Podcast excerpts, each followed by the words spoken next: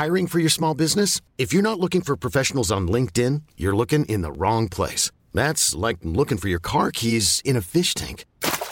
LinkedIn helps you hire professionals you can't find anywhere else, even those who aren't actively searching for a new job but might be open to the perfect role. In a given month, over 70% of LinkedIn users don't even visit other leading job sites. So start looking in the right place. With LinkedIn, you can hire professionals like a professional. Post your free job on linkedin.com slash achieve today.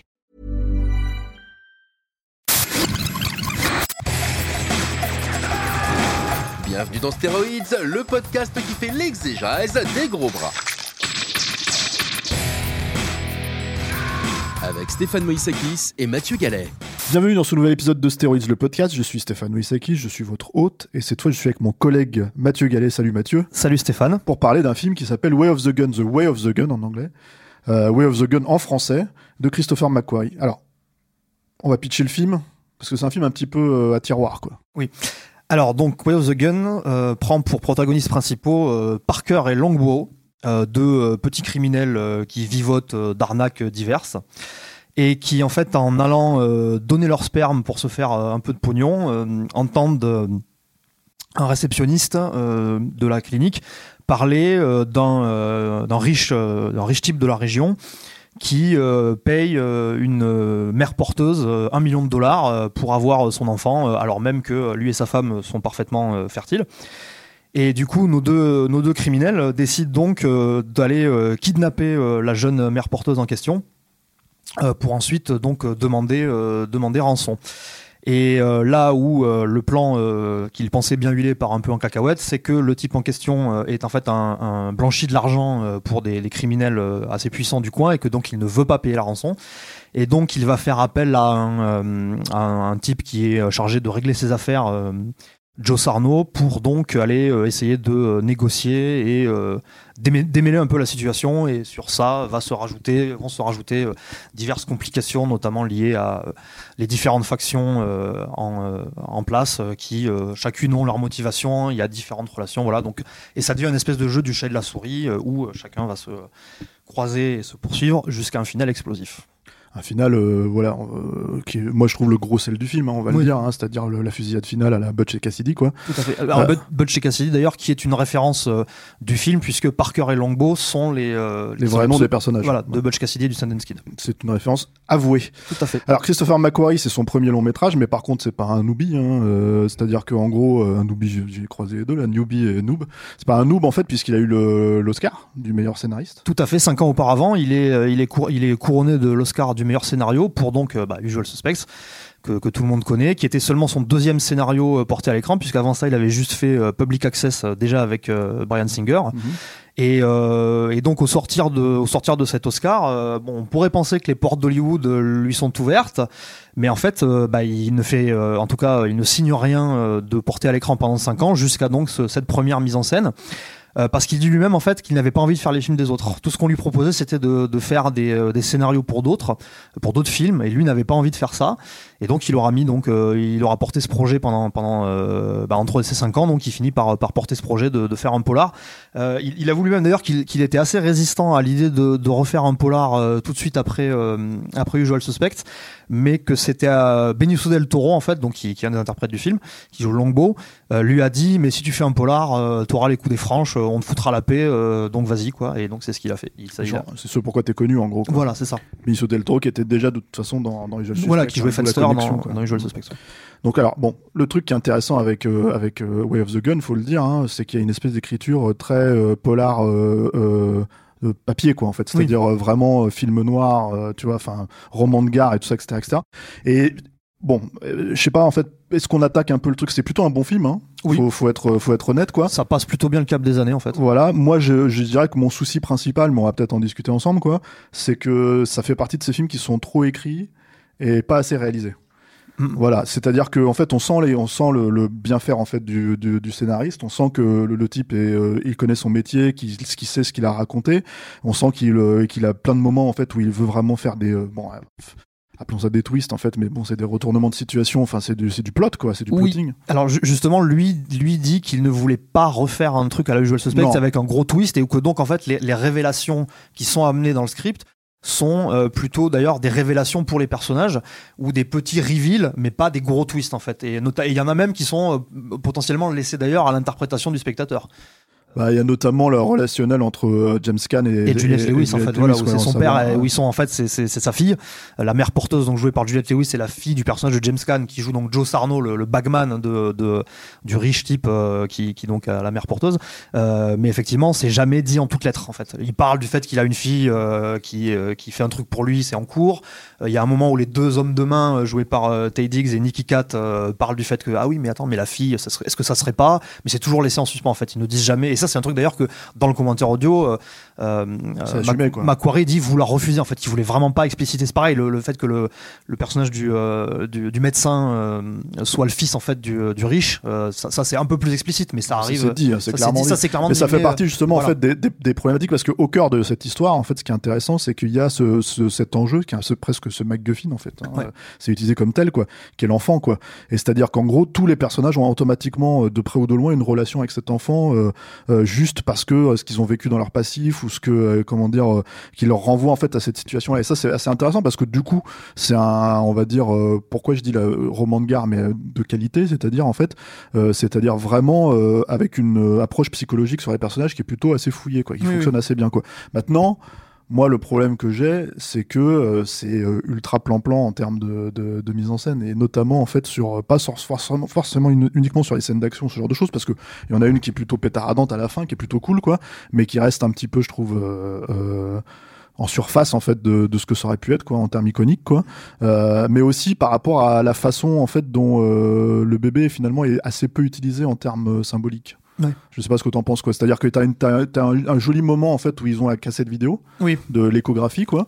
Et en fait effectivement pour lui en fait pour pour Macquarie ça lui suffit euh, on va dire à, à, mettre le truc en place quoi. Sauf que ça aurait pu aller un peu D'autant plus, qu'en fait c'est un moment qui donne quelque part à un peu le personnage de méchante du film qui est le mm. personnage de, Christine Lehman qui est la donc la femme de, de, de, Scott Wilson donc le, riche euh, et qui effectivement voilà c'est à elle qui donne ce moment là. Euh, il n'y a pas forcément de effectivement oui le, le lien qu'il crée entre le le, le bébé et notamment les personnages qui sont censés en être le plus proches, c'est-à-dire euh, donc Juliette Lewis et le, le, personnage du médecin joué par euh, Dylan Kussman, qui est son père en fait, puisque on apprend un des twists du on film. Spoil tout, hein, là, bah on est plein dedans là. En même temps, non, faut le préciser parce hein. que c'est un film qui est un petit peu. Alors le film a 20 ans effectivement, mais il a un petit peu disparu des radars quoi. C'est-à-dire qu'en gros, même Macquarie aujourd'hui, c'est quelqu'un qui est dans la place hollywoodienne parce qu'il fait tous les missions impossibles.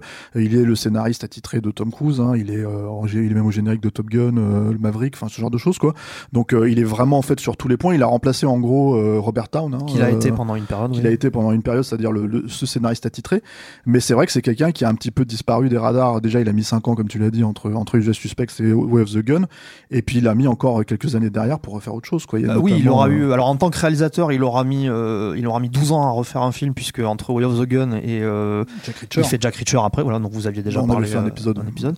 Et euh, même en tant que scénariste, euh, je crois que le, après Way of the Gun, le premier truc sur lequel il se retrouve crédité, alors officiellement, euh, c'est Valkyrie. Oui, c'est ça. À nouveau avec Brian Singer. En fait, c'est vrai que c'est quelqu'un dont la carrière s'est vraiment construite autour de deux figures principales qui sont Brian Singer à la réalisation et, euh, et, euh, et, et, Tom Cruise euh, comme acteur. Quoi. Il a vraiment. Il, et producteur. Oui, aussi, mais il, il leur donne vraiment sa carrière. Après, il a fait des trucs non crédités. Je crois qu'il avait, il avait réécrit X-Men par exemple, mais il n'est pas crédité au générique. oui, oui, bah, c'est de toute façon, en fait, ça fait partie des choses sur lesquelles, sur lesquelles il le disait lui-même, justement, entre, entre Usual Suspect et Way of the Gun, c'est que oh, quand on lui demandait de faire les films des autres, c'est qu'il a eu à un moment donné un gros job de script doctor, en fait, mm. sur tous ces films. Les deux films sortent la même année d'ailleurs, parce que hein X-Men et, X-Men et Way of the Gun sortent la même année. C'est ça. Et donc, Way of the Gun, bon, précisons, voilà, c'est ça. C'est-à-dire qu'aujourd'hui, c'est pas un film qui est facile à trouver. Hein. Euh, il est pas sur Netflix à tirer Il est pas, enfin, il y a pas de Blu-ray en France, je crois. Non, il y a un Blu-ray américain euh, qui apparemment est d'ailleurs euh, pas hyper bien coté puisqu'ils ont un peu abusé du DNR, ce que j'ai vu.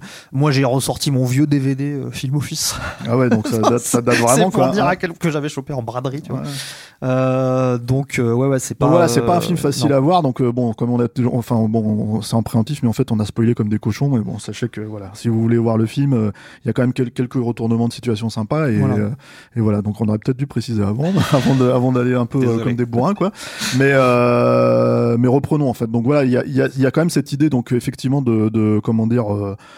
Euh, de revenir, bah oui, euh, je trouve à quelque chose de d'essentiel. ça ressemble beaucoup à ce que lui fait en fait. C'est-à-dire, c'est fondamentalement, euh, ça pourrait être un film miroir entre guillemets avec Jack Reacher hein, sur pas mal de points. Il y a beaucoup de choses. Bah, notamment, je pense que c'est comme tu, le, parallèle que je verrai avec Jack Reacher, parce que j'ai revu un peu de, de bout de Jack Reacher, et c'est cette volonté de surprendre en fait. C'est-à-dire qu'il le, il le dit s'il avait pas envie de faire un film qui ressemblait à ce qu'on voyait à, à l'époque. Et, euh, et, donc il y a une volonté de, de oui de prendre le, le contre-pied en fait un peu des modes euh, et à plein de niveaux en fait. Donc autant dans l'écriture comme tu dis que dans le traitement des scènes d'action et de ce que tu peux attendre d'une scène d'action. Et je pense que notamment le truc le plus emblématique c'est la poursuite en voiture qui a au bout d'une vingtaine de 20, 25 minutes de film quoi. Et qui ressemble un peu à celle de Jack Reacher. Voilà. Alors celle de Jack Reacher est peut-être un peu plus musclée. Bah forcément il y a plus mais de budget. effectivement y a plus tu retrouves euh, tu retrouves dans celle de Jack Reacher ces petits moments de pause et de flottement qui, qui pour le coup dans Way of the Gun sont au cœur de au cœur de la construction de la scène puisque c'est une scène de poursuite en fait qui se passe de très lente. En fait, où ils se poursuivent, mais ils sont vraiment à deux à l'heure, voire même ils s'arrêtent et ils mettent le pied à terre en fait pour euh, pour euh, voilà pour euh, pour euh, utiliser la couverture et tout. Euh, donc voilà, c'est pas du tout le genre de poursuite très musclé où ça va vraiment faire des dérapages dans la ville avec des pneus qui crissent euh, partout et tout. Non, c'est vraiment beaucoup plus posé, plus rythmé. et apparemment, c'est une idée qui vient de, de, de Benicio del Toro. C'est alors parce que j'ai lu, en, enfin, je me suis un petit peu renseigné du coup sur le film en revoyant parce que moi, c'est un film que j'avais vu une fois à l'époque. J'avais tout ça plutôt sympa, tu vois, mais j'avais vraiment jamais eu le besoin de le revoir parce que même si j'avais trouvé ça cool et, plutôt, voilà, il manquait, on va dire, si tu veux, quelque chose de, de, de substantiel en termes de langage de cinéma pour moi parce que c'est vraiment un film de scénariste c'était un film de scénariste à mes yeux comme un peu d'ailleurs euh, je trouve même si s'est amélioré avec le temps c'est un peu le cas de tous les autres films de, de, de Macquarie je trouve toujours. Mais euh, mais par contre en fait ça ce truc là c'est une idée de Benicio del Toro qu'il a bien repris à son compte puisque en gros euh, ça lui venait je crois si j'ai bien compris de, de certains épisodes de Cops qu'il a pu voir où il s'est dit tiens il y a des moments en fait dans Cops complètement enfin réalistes quoi qui c'est une série c'est une série un peu télé-réalité hein, documentaire en fait voilà, je sais pas si ça j'ai jamais été diffusé en France non non on connaît parce qu'on a sur euh, YouTube, on peut voir sur YouTube, et puis parce qu'il y, y, a eu des héritages dans la pop culture, notamment le générique qui est. Euh, qui, a été repris, par, Bad Boys, c'est ça par Michael Bay mais le truc c'est que ça a été parodié maintes fois oui voilà c'est ça quoi il y avait même il y avait même je crois au tout début de, de, de la hype d'internet t'avais un épisode de, de, Star Wars, enfin une parodie de Star Wars par Cops, je crois, ou un truc oui, comme il y avait un épisode d'X-Files, il, y avait un épisode d'X-Files qui avait repris le principe aussi. Oui, voilà. Donc du coup, en fait, cette idée venait de là. Et effectivement, en fait, c'est plutôt une bonne idée, quoi, parce que c'est vraiment une façon de s'assurer que les, les, poursuites, en fait, sont un petit peu différentes, avec en plus une façon, en fait, de décrire les personnages dans leur fonctionnement. Si tu veux, qui est assez intéressante parce que c'est pareil, en fait, ils ont, ils sont, ça a l'air d'être deux paumés, en fait. Alors, c'est Benicio del Toro et Ryan Philippe, hein, en fait, les deux, les deux, les deux acteurs principaux. Euh, moi, je trouve que le film pâtit un petit peu de son casting sur Ryan Philippe. Je pense que c'est un des trucs. Euh, ouais. C'est-à-dire que, alors c'est un petit budget, hein, euh, faut le préciser, quoi, c'est 10-12 millions, je crois, Quelque chose comme ça. Euh, of the Gun.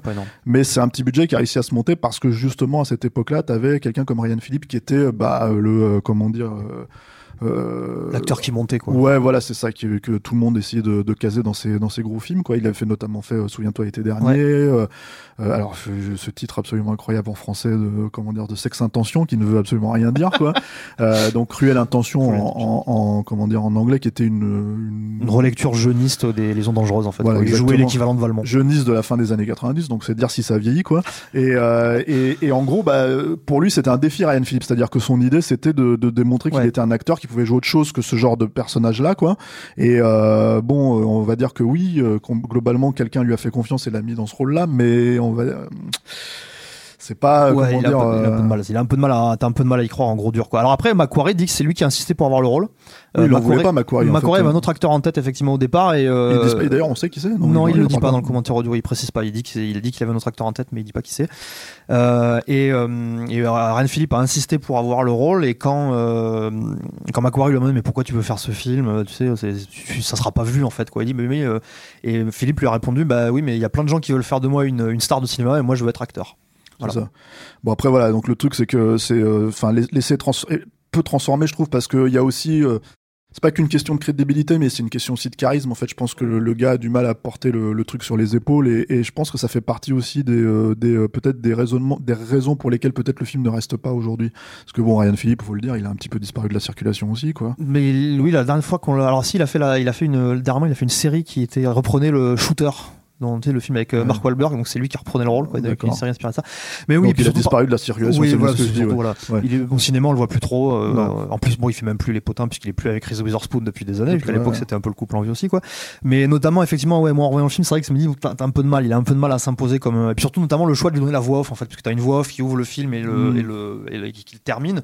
Euh, Qui est très roman de gare aussi, ça. hein. voilà, et euh, mais euh, qu'effectivement, c'est il a il a un peu de mal à donner le côté euh, parce que c'est c'est un texte qui est très euh, la lassitude, tu vois, le, le terme anglais euh, world world weary. euh, mais qui effectivement euh, il a il a une voix euh, qui et un ton qui qui transmettent pas trop ça cette espèce de, de blasitude du monde tu vois de ces Mhm. personnages qui est un peu un peu laissé pour compte et tout ça quoi donc par contre, peu- ce qui est intéressant, et ça, ça se voyait pas trop trop à l'époque, en fait, c'est que, que la façon dont, dont ces deux personnages sont décrits, c'est qu'ils sont c'est pas que deux paumés quoi en fait c'est des mecs qui savent enfin tu, tu sens en fait qu'ils ont un passif Ouais. dans l'armée tu sens qu'ils ont un passif en fait dans, dans euh, parce qu'ils ont des, des, des fonctionnements tactiques Oui. notamment qu'au moment où ils partent pour kidnapper même si ça merde complètement et qu'ils y arrivent pas hein, euh, parce qu'ils se retrouvent en face de gros de grosses têtes euh, de mules aussi mais le truc c'est qu'il y a tout un, fonctionnement- un, un fonctionnement tactique qui pareil encore une fois je trouve est un- une idée euh, excellente qui vient euh, pareil du roman de guerre C'est-à-dire Ouais. tu sens que c'est des gars en fait qui sont rentrés au pays et qui euh, qui ont rien d'autre à Oui, faire le- que d'aller euh, comment dire braquer des banques ou euh, des petits des petits des petits euh, 7-Eleven ou des trucs comme ça pour essayer de survivre quoi. qui est un trope d'ailleurs qu'on re- qu'on retrouve maintenant énormément, qui à l'époque était pas super répandu, mais que maintenant euh, qui a été vraiment beaucoup repris, notamment par exemple tu vois, le, le remake du Convoyeur là euh, de Guy Ritchie qui est sorti l'année dernière, c'était totalement ça quoi. Et, euh, et effectivement, et euh, oui le, le, le background des persos est d'ailleurs euh, voilà un peu esquissé, tu vois là aussi dans le film, mais pareil c'est un truc sur lequel il voulait pas s'apesantir parce que il disait who cares about, who cares about background quoi. Et notamment donc oui tu as cette scène où la scène de discussion entre entre James Caan et Benicio del Toro dans la dans la petite cantina là où tu sens qu'effectivement ils ont un peu le même passif que peut-être potentiellement lui aussi a été bagman. Tu as une scène où où, où, euh, où Ryan Philippe parle d'un- d'une exécution euh, qu'il avait faite où le, mec s'est mis à prier avant qu'il le descende euh, et ça l'a beaucoup marqué. Il arrive plus depuis à dormir sans faire la même prière et tout ça. Mais voilà, effectivement, ça reste assez évasif. Et d'ailleurs, c'est un truc dont Macquarie parle aussi dans le commentaire, c'est-à-dire qu'en fait, il a beaucoup coupé de dialogue. Il a, il a filmé beaucoup plus de dialogue que ce qu'il y a dans le film au final. Il a vraiment tenu, à, après au montage, à épurer au maximum. Et notamment tout ce qui devenait, dès que ça devenait trop explicatif, en fait, et ou dès qu'on en apprenait trop sur le sur les personnages et leurs passifs, il a vraiment, il a vraiment sauté, euh, fait sauter ça pour. alors du coup, il dit. euh, il dit bah moi je voulais faire un film euh, qui ne soit effectivement l'inverse de Usual Suspects quoi et mais par contre du coup c'est vrai que c'est aride et très linéaire quoi Ouais, mais c'est plutôt, enfin ça c'est plutôt le Oui, bon oui. côté du film, quoi. C'est-à-dire Oui, que moi je dirais, je dirais qu'il reste quand même encore beaucoup d'écriture dedans parce que tu te retrouves avec beaucoup beaucoup de personnages. Par exemple, ouais. t'as le personnage de Jeffrey Lewis qui, bon, euh, moi je suis content parce que c'est Jeffrey Lewis, tu vois, ça fait plaisir de le voir, euh, qui pour le coup ne joue pas le, le père de de, Non. de, de de Juliette Lewis, mais euh, mais euh, même si c'est son père dans la vie, quoi. Euh, mais c'est toujours sympa de l'avoir. Mais c'est pareil, c'est un personnage qui aurait pu totalement, euh, comment dire, euh, disparaître, voire ne pas Oui, oui. forcément avoir euh, le background qu'il a, parce que la présentation du personnage, elle est un peu étonnante. Il est Mm. il est chez lui en train de mélanger des flingues dans un sac et en fait il, il fait un coup de roulette russe pour se foutre en l'air quoi. Ça. Alors c'est une jolie scène, euh, la scène après euh, plus tard quand quand quand il se fait toucher, qu'il reste dans sa bagnole et tout quoi.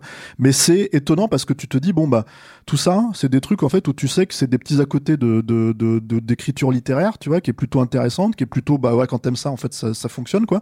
Mais en fait c'est jamais totalement vendu par euh, par euh, justement la linéarité du récit ou même euh, comment dire le le, le, le- l'efficacité de la mise en scène parce que voilà moi moi je mets un peu les pieds dans le plat là-dedans en fait mon problème en fait avec le film et encore une fois c'était plutôt plaisant à revoir quoi c'est que on se retrouve en fait avec un film qui est censé convoquer le western et qui le convoque quasiment jamais si ce n'est en fait par des euh, comment dire du cosmétique. C'est-à-dire Oui. en gros t'as une superbe hacienda à la fin euh, qui est assiégée euh, les mecs ils y vont au fusil à pompe. Moi j'attends que ça quoi. Tu vois ce que je veux dire d'un film comme ça quoi.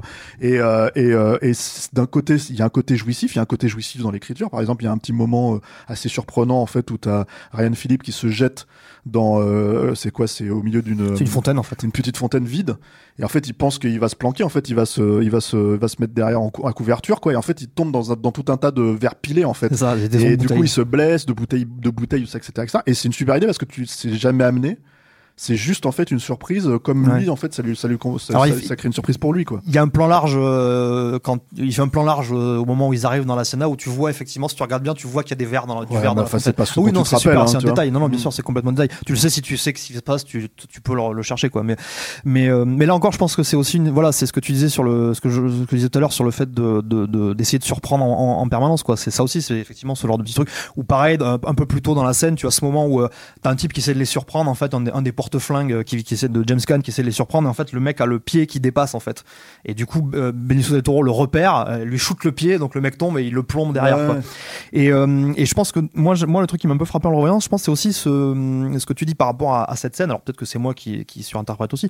Mais comme effectivement il prend cette euh, il a cette espèce de vision euh, tactique en fait de la de l'action puisque euh, voilà c'est vraiment mis comme ça quoi. C'est pas des persos qui font des trucs euh, c'est pas pas une mise en scène opératique en fait. Et on était un peu à cette époque dans le cinéma américain puisque qui, commençait à vraiment assimiler la vague hongkongaise et tout euh, euh, ils se mettaient vraiment à faire voilà depuis 95 80 4 5 ans quoi euh, de reprendre un peu à leur compte ce style opératique. Et lui il arrive avec ça alors, il n'en parle jamais, donc je pense pas forcément que ce soit une influence, mais on, on peut retracer ça d'ailleurs aussi à ce qui commençait à être fait à l'époque dans le cinéma de Hong Kong, euh, puisque moi je sais qu'à l'époque quand j'ai vu le film, euh, ça m'a beaucoup évoqué ce, qui, ce que Johnny To avait fait dans The Mission en fait, Hmm. où tu, tu avais aussi vraiment ce genre de truc un peu très statique où les personnages vraiment euh, mettaient le temps, prenaient le temps de se mettre à couvert et tout ça, euh, qui découlait aussi de, euh, d'une série de films comme les Final Option.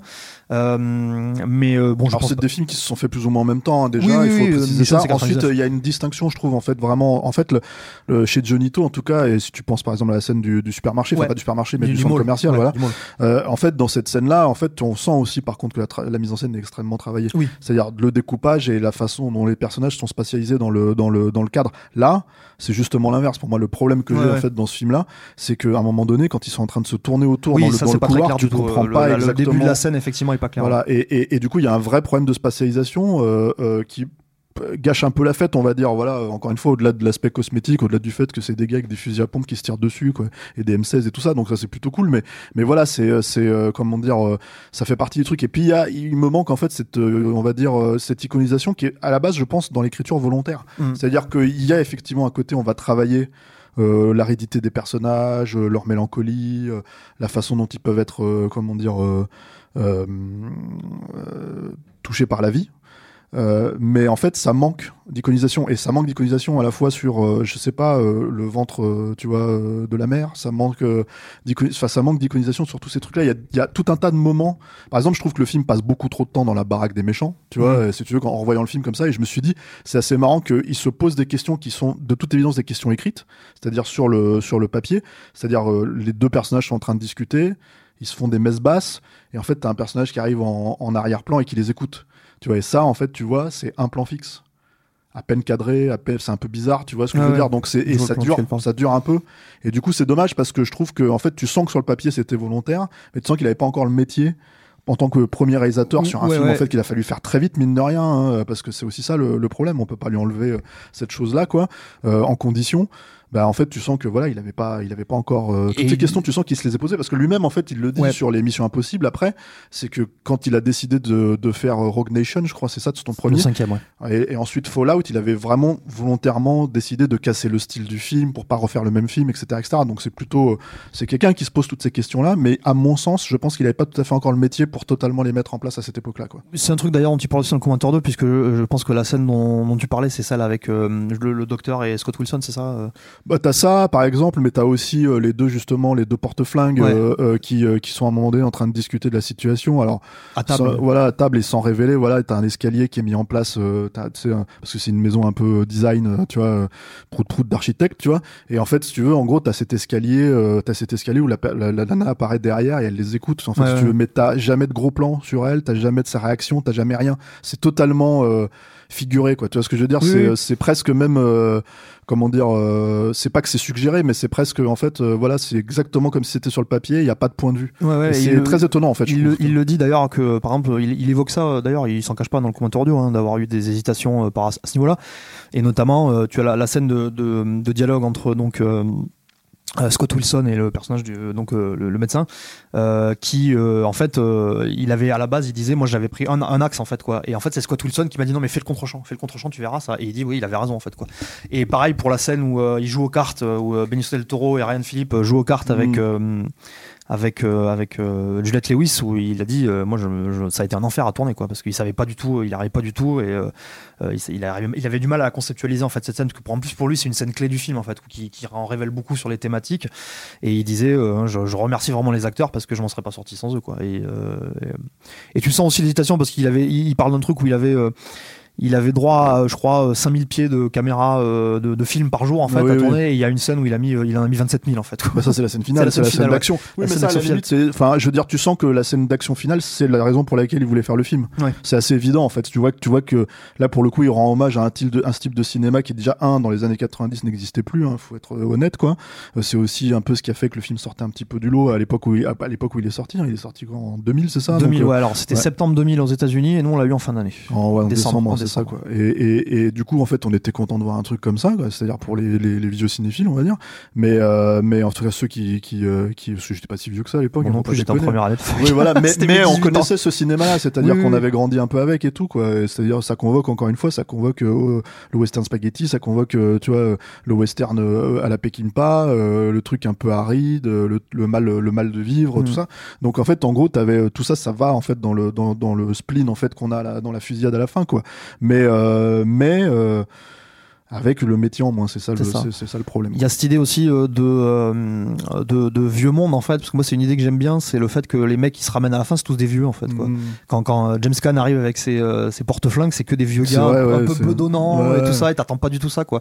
Et, euh, Prêt et à mourir d'ailleurs. Oui, bah, se mais ce qui, est, quoi. ce qui est en lien avec la, la, la scène de la scène de la mort de, de Geoffrey Lewis dont tu parlais plus tôt, qui, qui là aussi un Mhm. truc qui va à contre-courant où tu t'attends à cette scène de mort un peu émouvante où, euh, où euh, il va mourir, il va faire une dernière grande déclaration à son vieux pote et tout, et puis en fait il, il, il fait, il ferme une première fois les yeux et puis il relève, il rouvre les yeux, il fait tu peux, tu peux te barrer en fait, J'ai envie tout seul, tout quoi. seul quoi. Et, euh, Non, non, mais c'est assez touchant. Et c'est vrai, ouais. de toute façon, c'est clair qu'il y a une vraie volonté, en fait, d'opposer les deux, euh, les deux situations, quoi. En fait, le, le, le monde actuel et le, et le monde dans lequel ces gens-là n'ont plus de place, en fait. C'est ça. Parce que c'est, euh, Cette scène-là euh, de la mort, il dit en fait c'est c'est une, c'est une visualisation de ce qu'ils attendent tous en fait quoi. Alors bon, euh, comment dire, euh, Way of the Gun, euh, on peut plus trop le voir maintenant. C'est un peu le, c'est un peu le gros souci, quoi. Comme tu l'as dit toi-même, t'as sorti Ouais. le DVD film office, Ouais. d'être bien dégueulasse en plus là. Ouais, ouais. ça- alors pour le coup, c'est vrai que c'est un peu dommage parce que c'est quand même, on a quand même un mec euh, un peu chevronné à la photo, euh, puisque c'est Dick Pope.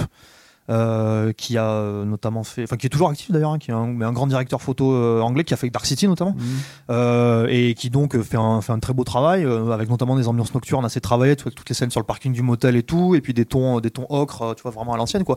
Euh, D'ailleurs, il- ouais, ce que dit Macquarie, c'est que lui, pour le coup, effectivement, il rend plus hommage à Peckinpah euh, par l'ambiance, par le cadre, que par le par la mise en scène. Quoi. Il fait pas du tout un truc. euh, c'est- justement, il veut notamment euh, complètement éviter le ralenti. Il y a pas de ralenti dans le film, quoi. Mais Ouais, effectivement, bon, ça, aurait, oui, le- ça aurait pas mangé de pain de, de, de, se référer un peu plus, quoi. Mais voilà, mais effectivement, oui, c'est ouais, c'est un film. euh, alors qui, qui quand même a un peu son petit euh, culte, euh, son petit oui. culte. Hein, il y reste encore, euh, voilà. Euh, mais qui effectivement, oui, n'est n'est pas un truc où tu vas pas trouver de de de- de- de- d'édition euh, vraiment à la hauteur. Il y avait déjà Joe Kramer aussi. Oui, alors ça, c'est- ouais, il musique. faudrait en parler un peu, oui, parce qu'effectivement, ça aussi, c'est un des aspects distinctifs du film, quoi. Euh, c'est cette musique euh, qui, qui est utilisée assez parcimonieusement, parce que notamment sur les fusillades, il y en a pas eu, il y a pas un, un, un brin de musique avant la dernière, en fait, mais qui là aussi euh, est très euh, très travaillé avec des ambiances. euh, bon, je, je sais pas, moi, je sais pas très bien parler de euh, de, de musique de film, hein, je sais pas Non, mais il y a un joli thème déjà. voilà, le fait, thème aux castagnettes là et tout, euh, qui Ouais, alors ça c'est plus vraiment pour l'action, mais Ouais. t'as un thème, t'as un thème aussi qui est un thème vraiment sur le le, le, la- la- le personnage du bébé en fait. Oui, c'est ça. C'est assez évident parce que des fois il est bien employé et des fois il est pas très bien employé, mais en fait tu vois que c'est toujours des scènes qui concernent le bébé. C'est-à-dire que par exemple il y avait il y a ce truc en fait qui est assez étonnant, c'est que tu remarques le thème parce qu'il est assez euh, pour le coup s'il y a un truc un petit peu mélancolique un petit peu euh, comment dire euh, euh, enfin pas pas que mélancolique mais euh, joli, si tu veux, qui ressort en fait ce, ce thème-là. Et en fait, ils l'utilisent euh, quand ils arrivent à la maternité au début, euh, Ouais. dans le dans la toute première scène, et tu te dis qu'est-ce que ça fout là? On est dans un truc de plot, c'est un peu bizarre, et tu sens qu'en fait, du coup, ils se sont dit bon, c'est thématique, c'est pour le bébé, on le remettra plus tard en fait, et à chaque fois que ça concerne le bébé, ils le remettent. Et effectivement, euh, quand des autres scènes ça fonctionne plus ou moins, la première scène c'est un peu étrange, quoi. Mais voilà, tu sens qu'il y avait déjà, puis c'est- c'est c'est le, le, le, le musicien aussi de, de, de Jack Reacher. Ouais, je crois qu'il a fait d'ailleurs. euh, Il a fait Rogue Nation aussi Ouais, et ça. il s'est fait écarter de, euh, il s'est fait écarter de, De Fallout, Fallout. au profit de Lorne Balfe. Donc, Pour moi, on a vraiment perdu au change en l'occurrence. Ouais, ouais, clair. Je sais pas trop ce qui s'est passé entre les deux d'ailleurs, euh, s'ils ont eu un, euh, une, un clash ou quoi, parce que ça a été son musicien attitré en tout cas pendant le. Ouais, après, ça participe peut-être de la problématique de justement changer de style en fait, Oui, pour être sûr aussi, de, aussi, voilà, ouais. si on change pas le réalisateur, mais on change tout le reste. Quoi. scène. Parce qu'ils avaient changé le chef op aussi sur Fallout, tout ça quoi. Euh, bon, écoute, est-ce qu'on a fait le tour? Est-ce que tu as quelque chose à rajouter Est-ce qu'on le parle peut-être de la scène d'intro? La scène d'intro, bah alors le truc qui était marrant dans cette scène d'intro, c'est que alors ça c'est une scène d'intro qu'il a, a- à la base je crois que c'est sa première impulsion sur le film si je dis pas de bêtises. Ouais, alors euh, ce qu'il dit dans le commentaire audio, c'est qu'en fait, alors c'est un truc qu'il avait conceptualisé il y a très longtemps, euh, avant même d'avoir l'idée de faire le film, euh, parce que c'était par rapport à une situation qu'il avait vécue en vrai, euh, où euh, en fait c'était un truc où il promenait ses chiens, il était avec un ami, il promenait des chiens dans un parc, et en fait dans ce parc-là, il y avait des gens qui jouaient au frisbee régulièrement, et il commençait à y avoir une tension en fait entre entre les, joueurs de frisbee et les promeneurs de chiens, et et son pote lui avait demandé, mais si, si un jour euh, ça, on se retrouve littéralement à devoir vraiment se, se friter avec les mecs, qu'est-ce que tu ferais quoi? Et Macquarie avait dit, bah, en fait, euh, bah, j'irais taper les femmes parce que euh, en fait comme ça, euh, on serait probablement défoncé la gueule après, mais au moins euh, ils seraient perdants aussi puisqu'ils devraient rentrer, euh, ils devraient rentrer s'occuper de leur femme à la maison, euh, toutes blessées quoi. Et, et donc cette scène d'intro, donc c'est euh, euh, effectivement une scène où ils sont tous les deux, ils sortent d'une boîte de nuit, il y a une file de gens qui attendent et ils s'assiedent sur le capot d'une bagnole, ce qui déclenche l'alarme. Et en fait, le mec à qui appartient la bagnole leur demande de lever leur cul.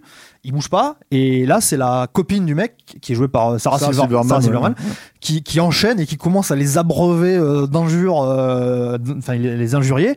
Et là, Parker, euh, le, le personnage de Ryan Phillips, donc lui, lui, lui réplique avec, euh, lui réplique en anglais, "Shut that cunt's mouth before I come over here and fuck start her head." Donc là, on est vraiment dans un truc euh, très limite tarantinesque en fait, Mm. quoi. Et, euh, et donc elle, elle arrive, et donc les deux se ramènent.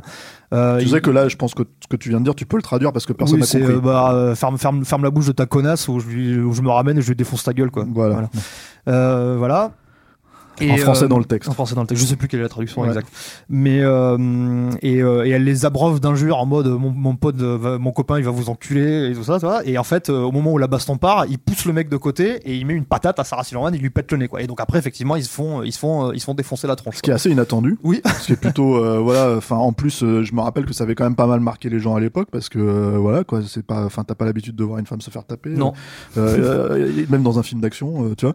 Et du coup, enfin voilà, ça avait créé effectivement ce truc. Et alors, moi, le, ouais, le, le- le- la petite surprise à la revoyure, c'est que parce qu'elle était pas très connue à l'époque, hein, c'est. Sarah Silverman, Sarah quoi, Silverman, tu vois. ouais. ce qui est plutôt un bon choix de casting parce que elle est quand même très ordurière à la base, donc euh, donc ça fait. fonctionne plutôt bien quoi. Mais par contre, je trouve que tu vois en fait ce que lui balance en fait, c'est que c'est une vraie idée de scénariste en fait. Ouais. Je sais pas s'il l'aurait vraiment pratiqué dans la vie. euh, tu Non, vois, euh, voilà. Mais il disait qu'en fait, ouais, voilà, et à la base, dans son esprit, c'était pour faire une espèce de, une sorte de, de, de bande-annonce du, de bande-annonce du film à venir, en fait, quoi.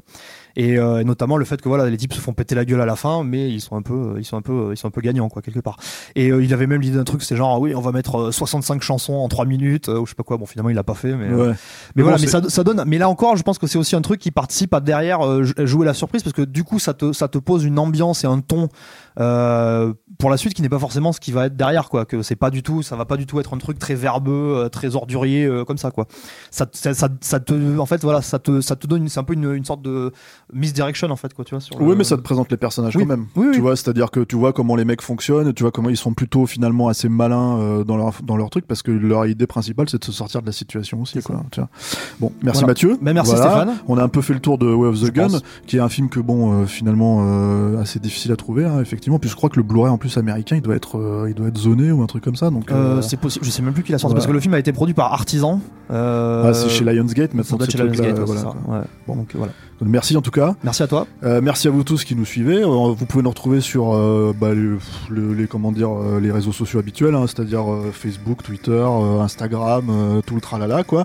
Et puis en fait, on se retrouve la prochaine fois avec un prochain film. Merci. Merci, au revoir.